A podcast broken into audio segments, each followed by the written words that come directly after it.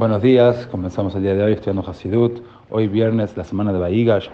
Leemos en la Torah haciendo, acerca de cómo anticipándose a su llegada a Egipto, Jacob encomendó a Yehudá preparar una yeshiva, un lugar donde él y sus descendientes pudieran dedicarse de manera constante al estudio de la Torah.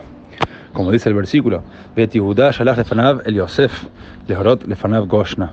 Jacob envió a Yehudá delante de él a lo de Yosef para organizar los preparativos en Goshen que se refiere al estudio de un lugar, una casa de estudio.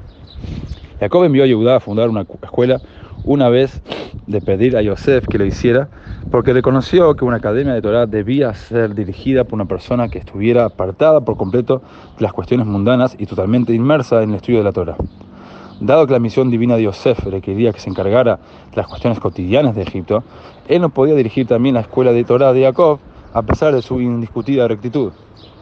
De la misma forma, a aquellos que desean adoptar la vocación de estudiantes o maestros de Torah, se les debe no solo permitir, sino, sino sobre todo exigir su completa separación de los asuntos mundanos, para que tengan capacidad de concentrarse en educar a nuestros hijos sin distracción alguna.